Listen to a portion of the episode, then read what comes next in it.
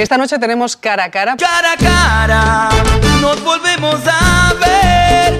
Cara a cara y Cara a cara, no más recuerdo, amor, que separa. Vamos a poner voz y rostro en este cara a cara a un pontevedrés que este viernes va a estrenar a- aquí, en su ciudad, uno de sus trabajos. Lo primero de todo, Mario Diz, bienvenido. Hola, bien, muchas gracias. Él es eh, director mm, de la Orquesta de la Universidad de Santiago Sí, así es. y profesor de la Escuela Municipal de Música de la capital compostelana. Bueno, y sí. Mira, eh, Pontevedrés, entiendo entonces, afincado en Santiago. ¿Cómo es esto que te nos fuiste hasta, hasta Compostela? Uf, porque la, la vida va llevando por unos y otros derroteros, ¿no? Pero bueno, ahí estamos y, y bien también, o sea que Santiago y Pontevedra tienen sus similitudes. Queremos conocerte un poquito más antes de, de hablar del motivo que nos ha llevado a este cara a cara. ¿Dónde, dónde se forma Mario académicamente? Pues yo soy un poco de, de esta generación que tuvimos mm, múltiples formaciones. O sea, el, eh, mi madre es músico, en una parte es músico y, y yo fui siguiendo un poco sus pasos. Y es verdad que esa preocupación en unos años en donde en Galicia todavía no había mucha tradición musical en cuanto a música clásica, pues eh, la preocupación de padres, pues como los de mi, en este caso mi madre, pues llevaba a buscar dónde poder formarse, aunque lo obvio era el conservatorio. ¿no? Yo tuve siempre mi, mi- un profe que fue el que me enseñó a tocar, que, que fue de esta remesa de profesores del este que venían poco escapados de allí y, y fue una suerte para todos los que pudimos tener profesores de, de esa calidad que sí que nos aportaron esa, esa tradición, pues mi profe Robert Plase, un, un checo, eh, fue mi profe mu- muchísimos años. A la par fui haciendo mis cursos del conservatorio. Mi primer conservatorio fue aquí en Pontevedra.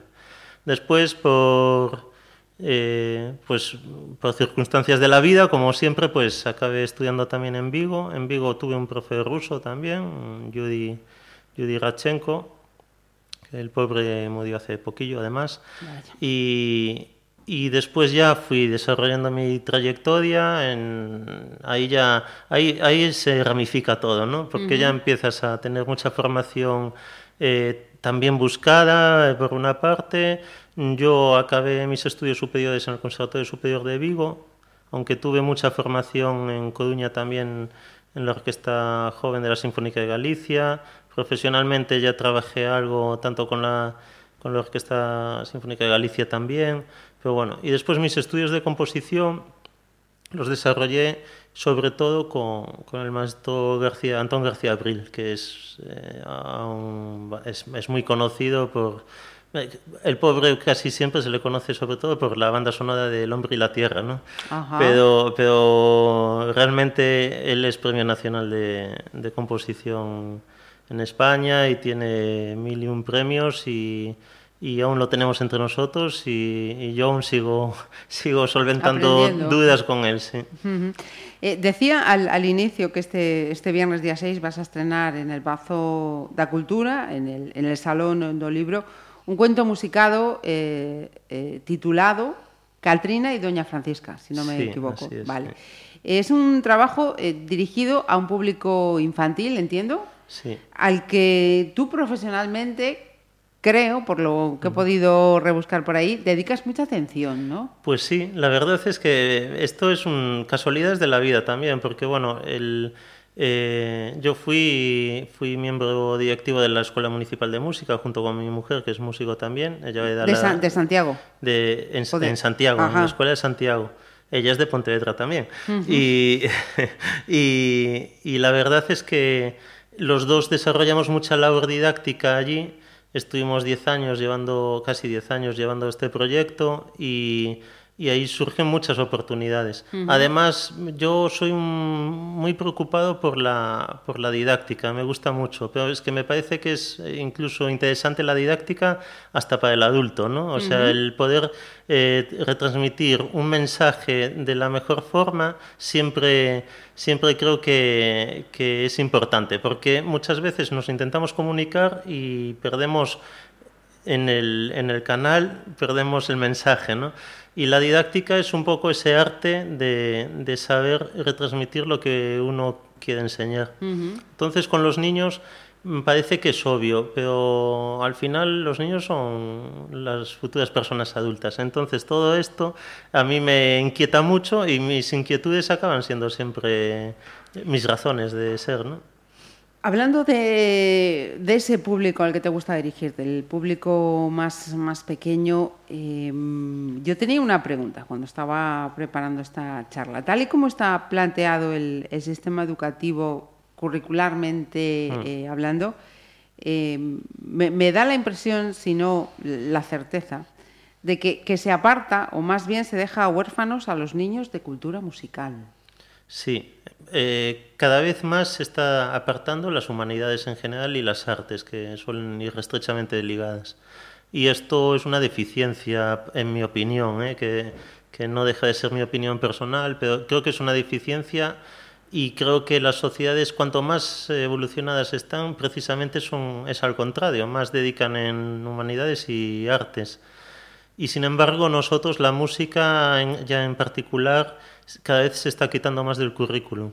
Y además se está dejando muy a expensas de que sea las preocupaciones de, de la familia o, o, del entorno quien se preocupe de eso. Y uh -huh. eso creo que socialmente no nos ayuda. O sea, yo creo que tenemos que, la sociedad tiene que estar por encima y eh, dirigir o canalizar las energías de, de sus socios, ¿no? Uh -huh. eh, por decirlo de alguna manera.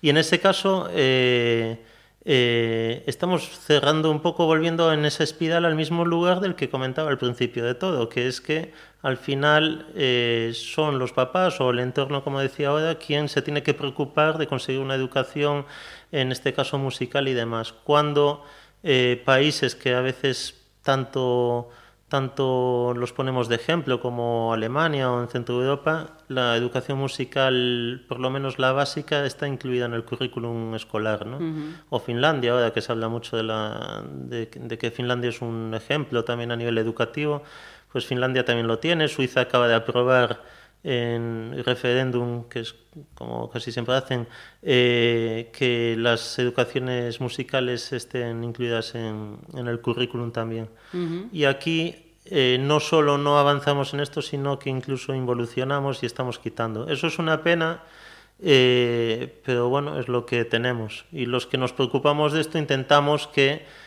pueda llegar al máximo la educación musical, porque uh -huh. creemos mucho en la formación integral de la persona. Yo soy de los que siempre a los papás y a las mamás de mis alumnos les comento que, que bueno que la música enseña mucho de otras cosas, ¿no? O uh -huh. sea, el, el niño que, que, tiene que aprender a tocar un instrumento, por necesidad va a tener que ponerle constancia y concentración, y estos son valores fundamentales, ¿no? Uh -huh.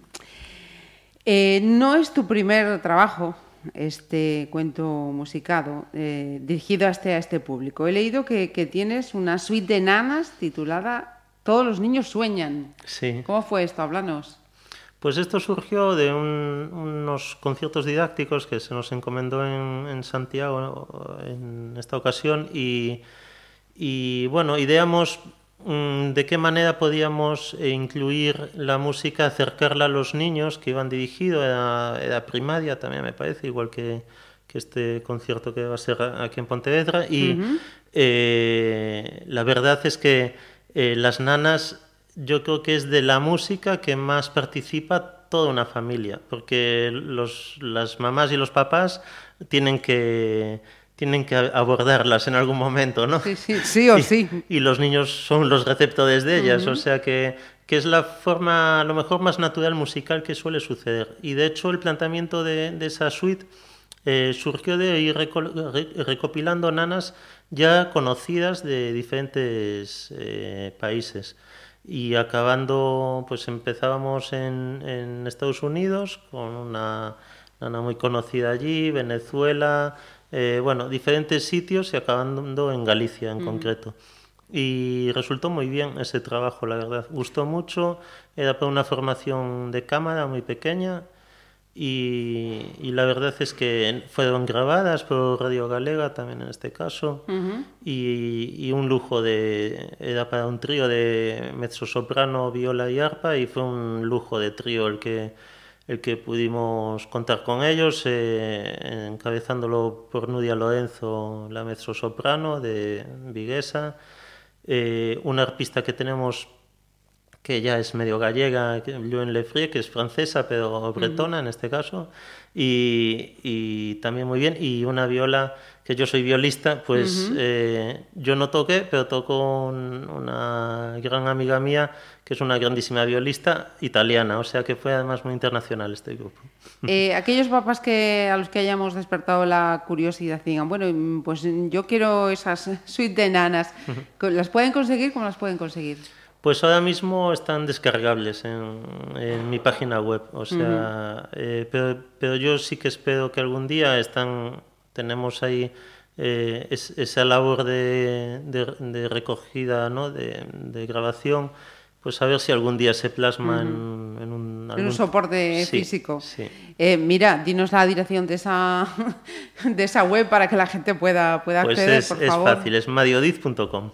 Mm. Luego, luego la repetiremos y en la información que, que acompaña siempre estos programas lo, lo, recordaremos. Y otro trabajo más, eh, en este caso, sí, editorial. Mi primer mm. violín, que está mm. dirigido, pues eso, para los niños que aprenden a violín, ¿no? ¿Cómo, es este otro proyecto? pues ese proyecto a mí me encantó y de hecho yo creo que queda abierto y, y siempre siempre con esperanzas de que, de que se desarrolle más todavía. Pero la verdad es que es un único volumen, de momento, que está pensado para iniciar la educación temprana eh, para el violín.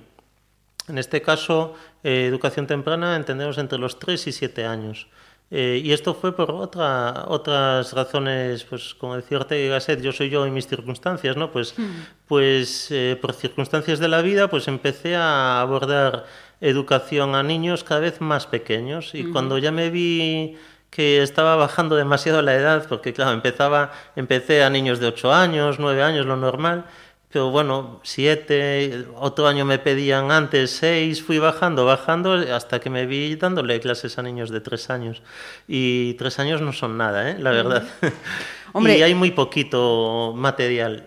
Y, y mi, pues mi forma de ser, que es un poco de intentar investigar, de ver qué se puede hacer, eh, la creatividad también intentar replicarla, pues, pues acabó plasmándose en un trabajo que fueron muchos años, porque yo creo que este libro poco a poco se fue haciendo casi desde el principio que empecé a dar clases y estoy contando horas y mientras hablo, pues unos 15 años por ahí. Y la verdad es que pues también las piezas son compuestas por mí y, y está dando sus frutos, porque ya hay niños niños que ya tienen pues 15, 16 años, o sea que porque en los primeros pasos no, no existía el libro, pero existía el material, ¿no? El inicial, entonces pues bien.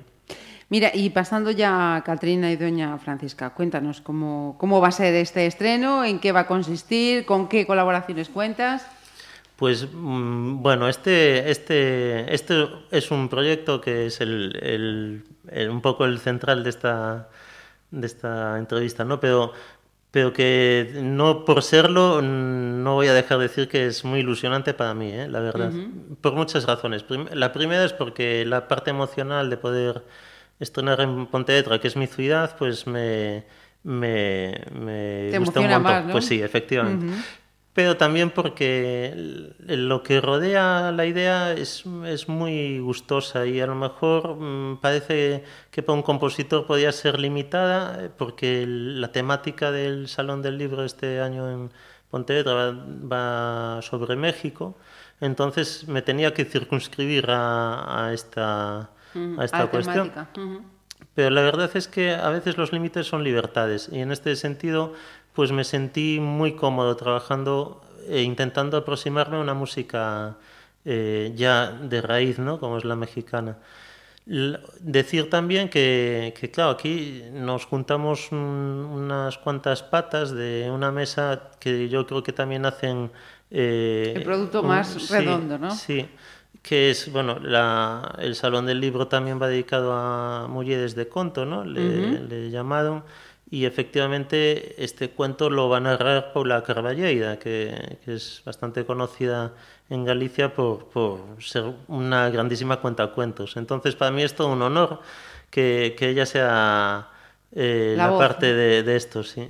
Y después el maestro que, que, lo va a dirigir, pues que es una invitación que ha hecho la, la Orquesta Filarmónica Ciudad de Pontevedra, pues también es un, un buen amigo mío que es el maestro Romedo Llopis, eh, que ya me estrenó obra también y, y, pues claro, nos conocemos y todo, todo cierra un círculo para mí genial. Y bueno, la temática, como decías, mexicana, pues que además el cuento es muy grato uh -huh. para los niños porque es sobre Katrina, ¿no? Y Katrina es una figura que en México ya se reconoce como la muerte, que este nombre pues se lo puso Diego Rivera no hace uh -huh. mucho, en, históricamente hablando, pero, pero que se ha consolidado como, como sí, un, un icono, personaje, sí, sí. Y, y, muy bien, porque claro, pues me dio mucho juego, pues Katrina está representada en la música por la marimba, que es un poco el sonido este de los huesos, ¿no? Uh -huh. eh, un poco simulando, pues también lo, ya lo hizo Saint-Saëns con con, con, la danza macabra, ¿no? Tampoco eh, se inventa aquí nada, pero, pero bueno, y busqué mucho, tuve mucha labor de investigación de ver eh, pues las, las cuestiones a lo mejor más técnicas que aproximan más a la música mexicana, que es eh, rítmica y armonía. Y esto que decía antes, que son límites, para mí fue toda una liberación, porque, uh -huh. porque mucho trabajo ya lo tenía, ya lo tenía hecho. hecho uh -huh. O sea, eh, Paula Carballeira, eh, Romero Llopis, Orquesta Filarmónica Ciudad de Pontevedra y Mario Diz, uh -huh. ahí en ese cóctel para el uh -huh. Salón del, del uh -huh. Libro. La entrada es eh, libre. Es libre para hasta los pequeños, sí. por supuesto, pero que pueden ir los abuelos, Sí. los papás, los. Por la mañana se va a hacer una sesión que ya está cerrada a colegios, es una sesión didáctica para los coles de, de la ciudad. Y por la tarde es la entrada libre que es, coincide con la, bueno, la inauguración del Salón del 6 de la tarde. 6 de la tarde. sí. Viernes 6 de la tarde, Pazo a Cultura. Mario Diz, pues agradecerte que hayas venido pues para descubrir el talento de otro Pontevedrés. Muchas Bueno, gracias. mil gracias a vosotros, por favor. Amigos, ¿cómo están? Bienvenidos. Estamos en el cara a cara. La conversación, la confesión, usted sabe. cara a cara. Toma de fuego, vamos a ver que no se para. Ok, te Cara a cara. Pontevedra Viva Radio. Oh.